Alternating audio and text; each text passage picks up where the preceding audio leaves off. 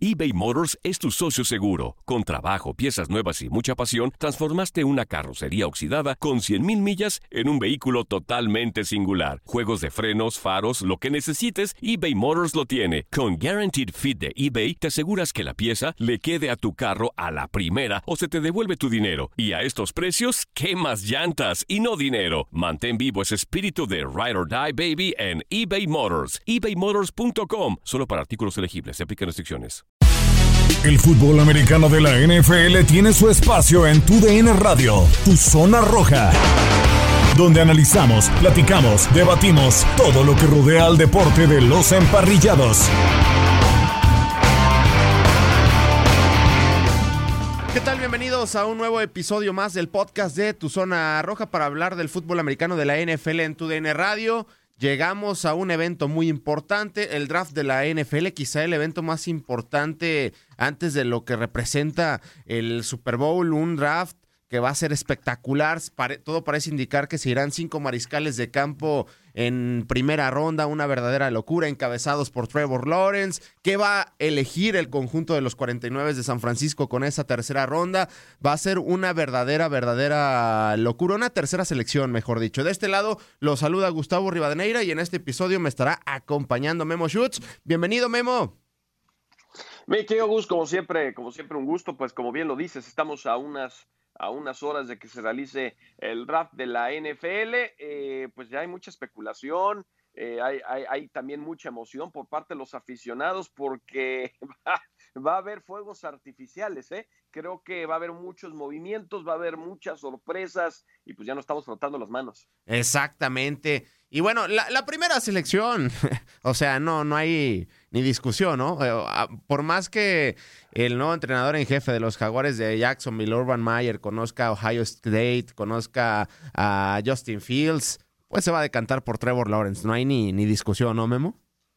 Sí, totalmente de acuerdo. Él, él, ha dicho en varias ocasiones que, que, hay, que son tres mariscales de campo los que han estudiado, uno siendo Trevor Lawrence, el otro Zach Wilson y también Justin Fields, y aunque todos les han sorprendido, él sí destacó el, el hecho de que Lawrence pues eh, le llamó mucho la atención. Eh, creo que con las adquisiciones también en el staff de cocheo, Darrell Bevel, etcétera, etcétera, en donde pueden desarrollar a mariscales de campo jóvenes, yo creo que pues queda como anillo al dedo, ¿no? Trevor Lawrence va a ser el nuevo coreback franquicia de los Jaguares de Jacksonville y, pues no hay duda, yo, yo, yo de hecho me iría más allá, creo que no hay duda en el 1, 2 y 3, o sea, en el 1 en el uno ya lo platica Trevor Lawrence, el 2 los Jets, eh, si alguien tenía algún cuestionamiento desde que cambiaron a Sam Darnold, creo que todos estamos también, eh, eh, todos sabemos que Zach Wilson va a quedar en el equipo de los Jets. Y con San Francisco, pues dicen que hay opciones, ¿no? Pero de que va a ser un coreback, va a ser un coreback.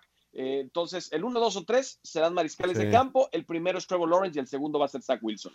En el caso de Trevor Lawrence, que va a ser la selección número uno, Memo, quizá nos tenemos que ir hasta el 2012, ¿no? Cuando se habló también de un prospecto como fue Andrew Locke, que, tuvo buenos años, pero tema de lesiones se terminó retirando. Es hasta ahora, en este 2021, cuando hay un prospecto parecido que tenga eh, tanto margen, que se haya hablado mucho de él, que tuviera eh, momentos espectaculares en el fútbol americano colegial. ¿Lo podemos comparar en su momento con Andrew Locke en ese draft del 2012 o va más allá Trevor Lawrence? Pues sí, es, esos mariscales de campo generacionales, ¿no? Por lo menos en cuanto a intangibles, eh, eh, la manera en la que jugó en su etapa como colegial, pues sí, obviamente Andrew Locke, y te vas más atrás Peyton Manning y todavía más atrás John Elway. O sea, realmente creo que todos los equipos dentro de sus listas lo tienen como el jugador número uno y, y bueno, por algo querían todo mundo a Trevor Lawrence y Jacksonville no iba a cambiar el pick porque saben que tienen un hombre tan importante. Ahora, eh, hay, que poner las cosas con calma. Ningún equipo que haya tenido la selección colegial número uno global ha llegado a la postemporada desde el 2013, ¿no? El último en hacerlo fue Kansas City. Es un equipo que está en reconstrucción, es un equipo que va a ir mejorando poco a poco, pero el tener ya a tu rostro la franquicia, tu mariscal de campo ya es mucho más fácil, pues irlo rodeando de piezas claves. Pero sí, los Jaguares se van a sacar la lotería con un coreback generacional como Trevor Lawrence. Y en ese draft, Kansas City, si no me equivoco, se reforzó con Eric Fisher, su tackle izquierdo que acaba de salir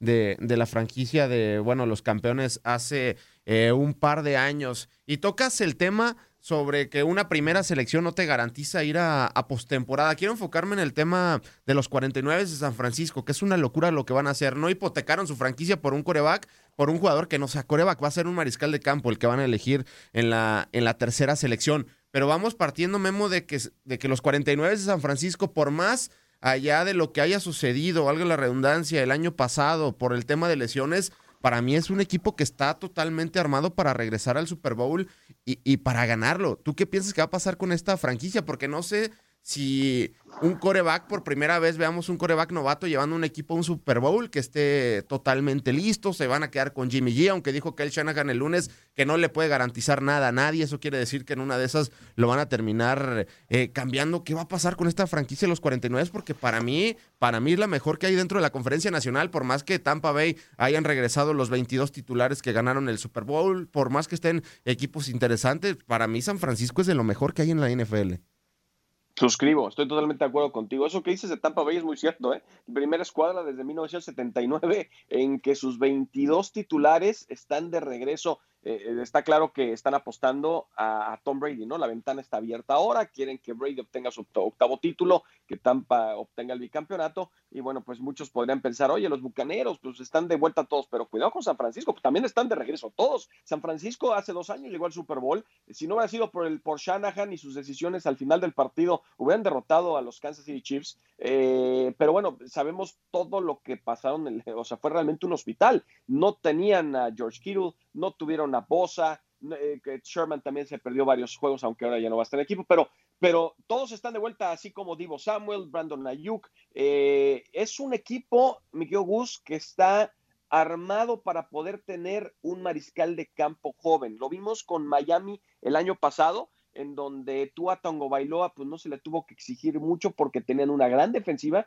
Yo creo que la de San Francisco es todavía mejor que la de Miami. Tienes a, un, ataque terrestre, puede ser el más explosivo de la liga con, con Rasheem Mostert y compañía. Tienes una de, una de las mejores alas cerradas como es Kittle. Tienes una gran línea ofensiva, pues trajiste regreso a Trent Williams. Tienes los receptores, ¿no? Digo Samuel y Brandon Ayuk, que lo seleccionaron el año pasado en la primera ronda. Es decir, creo que tienen todas las herramientas para llegar lejos. Y además yo creo que el caso de Jimmy G, pues es el mariscal de campo puente. Lo hemos visto en otros equipos, ¿no? Como Kansas City cuando tuvo Alex Smith y Patrick Mahomes, los mismos empacadores de Green Bay cuando tuvo Aaron Rodgers y Brett Favre. E, es decir, no tiene que inmediatamente ser el coreback titular, puede aprender de un veterano. Y hay que recordar que San Francisco ha ganado de manera consistente con Jimmy, con Jimmy G. El tema es que pues Jimmy G se lastima mucho. Entonces, eh, creo que puedes darte el lujo de seleccionar un mariscal de campo del futuro, eh, joven, con mucho talento, y tener un Jimmy G que te va a ayudar a ganar de inmediato. Y si en algún momento quieres meter al novato, va a estar bien arropado para que San Francisco llegue lejos. Desde mi punto de vista, yo estoy contigo. Yo creo, para mí, yo creo que llegan al Super Bowl. De hecho, para mí es, es mi favorito dentro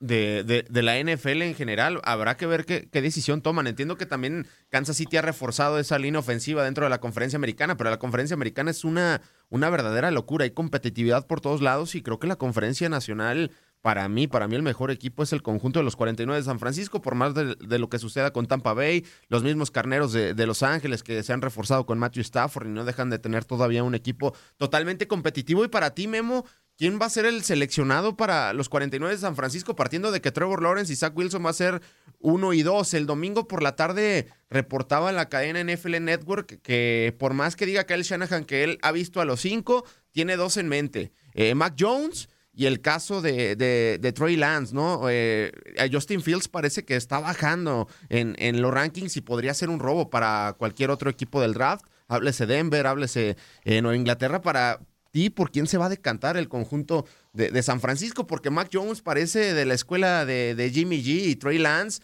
pues muchos dicen que es una copia de, Patrick Mahomes. Sí, no, y, si te vas con Justin Fields, yo creo que para una ofensiva de Shanahan creo que podría ser idóneo. Recuerda que para el draft hay que vender espejitos, ¿no? Las, nubes de humo en donde vas a tratar de, de, que los equipos rivales no sepan qué vas a elegir, por si de repente alguien se desespera y dice, oye, ¿sabes qué? Yo quiero ese jugador, ese coreback, entonces yo te doy tres selecciones colegiales para, para subir y seleccionarlo. Entonces, es decir, no puedes eh, telegrafiar qué vas a hacer porque pues, te cierra muchas puertas. En el caso de San Francisco, es un coreback, eso me queda claro, y aunque, aunque estén descartando, mira, yo siempre he dicho que va a ser Mac Jones, pero aunque estén descartando muchos a Justin Fields, eh, creo que también está en la conversación y habrá que ver, pues eh, seguramente vendrá una votación con, con, el señor Lynch, el gerente general, ¿no? Y con el coach, y con para ver qué van a elegir y con quién se sienten más cómodos, de que va a ser un coreback. Es un hecho, pero creo que también puede haber eh, mucha, mucha información para tratar de que pues, los equipos no sepan realmente qué coreback van a elegir. Oye, Memo, y pues habrá que esperar eh, el draft del día de mañana, ¿no? Porque va a ser una locura. Partiendo de, de que esas tres selecciones van a ser coreback, hay reportes, eh, decía Adam Schefter hace un par de semanas que también Atlanta por esa cuarta selección ha recibido algunas ofertas. Yo creo que, eh, no, no, sé cuál sea también tu pronóstico por ahí, las Panteras de Carolina por esa selección 7-8, si no me equivoco, pues algún equipo va a brincar para tratarle de robar un, eh, un coreback a los Broncos de Denver en caso de que empiece a sonar de que van a tomar algo. Eh, no sé cómo veas, eh, porque me imagino que las Panteras con Sam Darnold, pues en una de esas pueden negociar o también elegir por ahí un receptor que pues también va a necesitar armas Sam Darnold.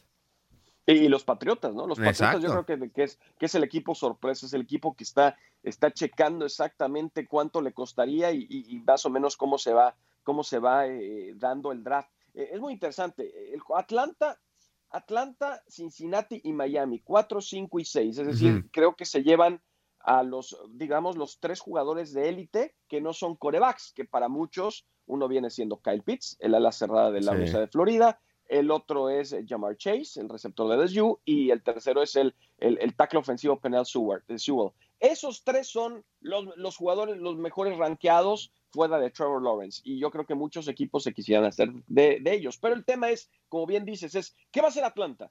Atlanta sabemos que tiene un quarterback de 36 años. O sea, Matt Ryan sí será un fuera de serie, lo que tú quieras, pero también tienes que pensar si es eh, si puedes ganar ahora de manera consistente o ya piensas también en tener a su reemplazo por cualquier situación. Ha habido muchos rumores de que Julio Jones podría estar disponible, pues es que el tope salarial en Atlanta es un caos, es terrible, tienen que hacer movimientos, pero yo creo que Atlanta Atlanta va a definir lo que pasa en el draft. Si Atlanta se decanta finalmente con Kyle Pitts, bueno, pues ya sabemos que seguramente Cincinnati estará con Sewell y Chase, Miami estará eligiendo al otro jugador que no, que no le quede de esos dos, y bueno, ya como dices, a partir de Detroit, pues todo ya es un volado, porque Detroit, Carolina, Denver y Dallas creo que estarían ya sin un jugador élite, aunque está Devonta Smith, aunque está eh, Jalen Waddle, que son muy buenos receptores, habrá otros, otros este, esquineros o alas. Está también Memo Minka Parsons, ¿no? Que es una verdadera locura de, jugador, el linebacker de, Penn State, se habla mucho de su indisciplina, pero muchos también lo indican que va a caer en, en la posición 11 con Nueva York. Sí, claro, como, como bien dices, ¿no? Pero, pero el tema, te digo, es Atlanta y dependiendo qué haga Atlanta, porque también existe mucha posibilidad de que las primeras cuatro o cinco selecciones sean los corebacks. O sea, sería una locura, de este, Mickey Gus, pero se podría dar porque si Atlanta escoge un coreback, entonces a lo mejor ya nada más te queda uno, y entonces ya un equipo desesperado por mariscal de campo tendrá que cambiar con Cincinnati, y a lo mejor, eh, a lo mejor estarán dispuestos a dar dos o tres selecciones colegiales como los Patriotas para subir y elegir al que, al que sobre de, Mac, de, de Jones o de, o, de, o de Trey Lance o de Justin Fields. Entonces, insisto, dependiendo lo que pase con Atlanta, más o menos ya podremos vislumbrar lo que pasa, lo que pasa abajo de ellos. Memo, para ti el draft lo podemos ver desde muchas eh, opciones, ¿no? Pero he visto algunos reportes, algunas notas donde analizan una situación. En el draft, sobre todo en la primera ronda, ¿eliges al mejor jugador disponible o eliges a una necesidad de tu equipo?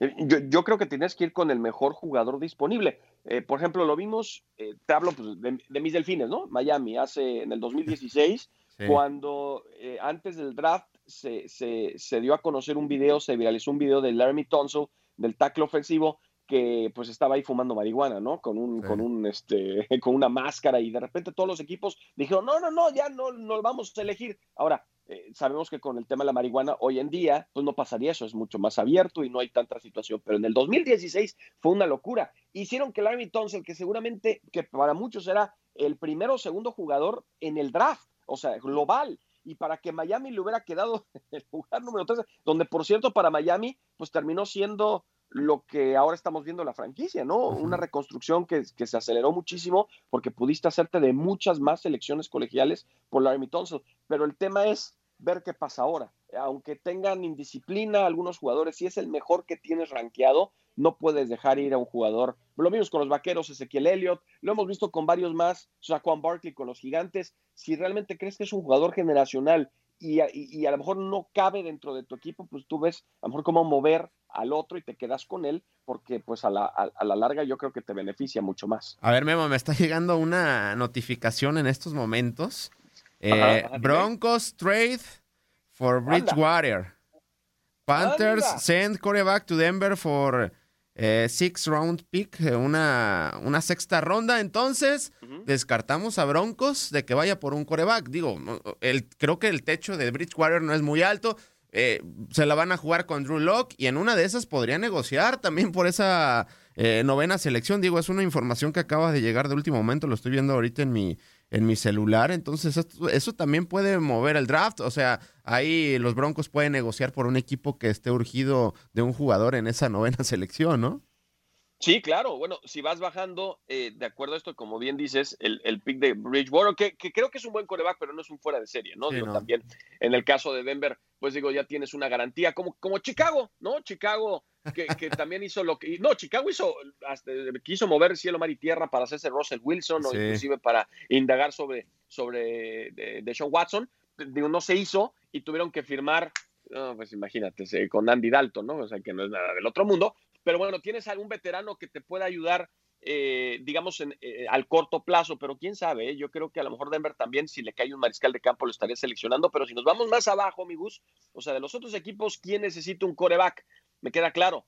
El, digamos que el equipo más necesitado, nos tenemos que ir al número 15 y son los Patriotas de Inglaterra. Entonces, inclusive, y con este cambio, pues quién sabe, a lo mejor si los corebacks no los toman en la parte superior, pues a lo mejor a los Patriotas en 15 le podría caer uno de los cinco que están pensando. Exacto, sí es oficial, ya lo está confirmando Adam Schefter de la cadena ESPN. Teddy Bridgewater pasa al conjunto de, los Broncos de Denver. Y, y, antes de este tema te mencionaba a quién tomas, ¿no? Al mejor jugador a una necesidad. Y es un tema que hay de debate ahorita en los medios en Nueva York, en específico en el conjunto de los gigantes, ¿no? Después de que reforzaron una necesidad muy importante en cuanto a receptor, darle armas a Daniel Jones en un momento decisivo, eh, Memo con Kenny Goladay, también le trajeron a Kyle Rudolph, está el caso de Darius Slayton, Sterling Shepard que tiene que responder.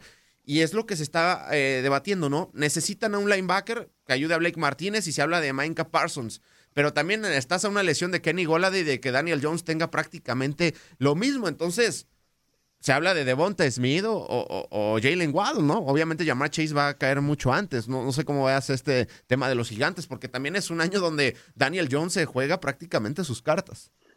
Sí, no, y aparte, si te vas con los gigantes, las últimas seis selecciones colegiales de primera ronda que han tenido, pues eh, fueron hacia la ofensiva, ¿no? Y, ya lo decías tú, Saquon Barkley, Daniel Jones. Linieros ofensivos, ¿no? Andrew, Andrew, Thomas, ¿no? Andrew Thomas, que es, que es uno de los mejores que hay, mejores jóvenes prospectos en la liga, y Evan Ingram. Es decir, tú tienes todas las armas necesarias para que Daniel Jones sea, sea eh, eh, exitoso. El tema es, inclusive para los gigantes, si en la posición número 11 te cae uno de tus corebacks, a lo mejor en, eh, que digamos en, tu lista está mejor rankeado que cualquiera de los jugadores o necesidades que tienes, hijo, va a estar muy interesante. ¿Realmente crees que con Daniel Jones tienes la posibilidad de ser exitoso? Daniel Jones es de la administración pasada, ¿eh? también hay que considerar eso. Situación que lo que pasó con, con Sam Darnold. Darnold también era de la administración pasada de los Jets y le dijeron gracias, aunque yo creo que Darnold es muy buen coreback, pero dijeron, ¿sabes qué? Yo voy a empezar de cero y por ello voy a escoger a Zach Wilson. Entonces, va a ser muy interesante el tema de los gigantes. Yo creo que deben ir a la defensiva. Creo que, como bien dices, ya, ya todo lo que firmaron,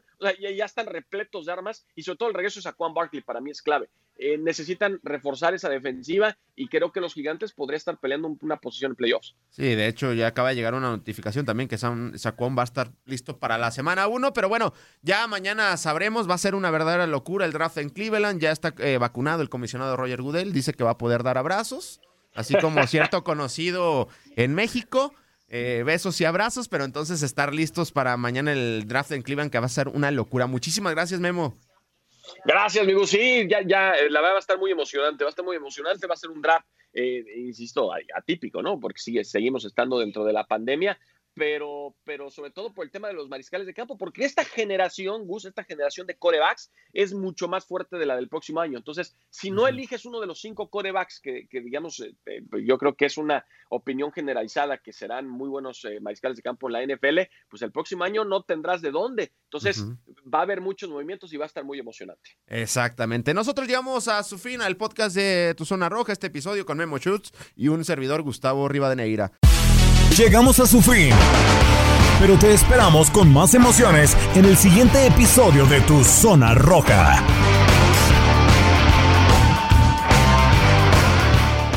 Boost Mobile tiene una gran oferta para que aproveches tu reembolso de impuestos al máximo y te mantengas conectado. Al cambiarte a Boost, recibe un 50% de descuento en tu primer mes de datos ilimitados. O, con un plan ilimitado de 40 dólares, llévate un Samsung Galaxy A15 5G por $39.99. Obtén los mejores teléfonos en las redes 5G más grandes del país. Con Boost Mobile, cambiarse es fácil. Solo visita boostmobile.com. Boost Mobile, sin miedo al éxito. Para clientes nuevos y solamente en línea, requiere AroPay. 50% de descuento en el primer mes requiere un plan de 25 dólares al mes. Aplican otras restricciones. Visita boostmobile.com para detalles.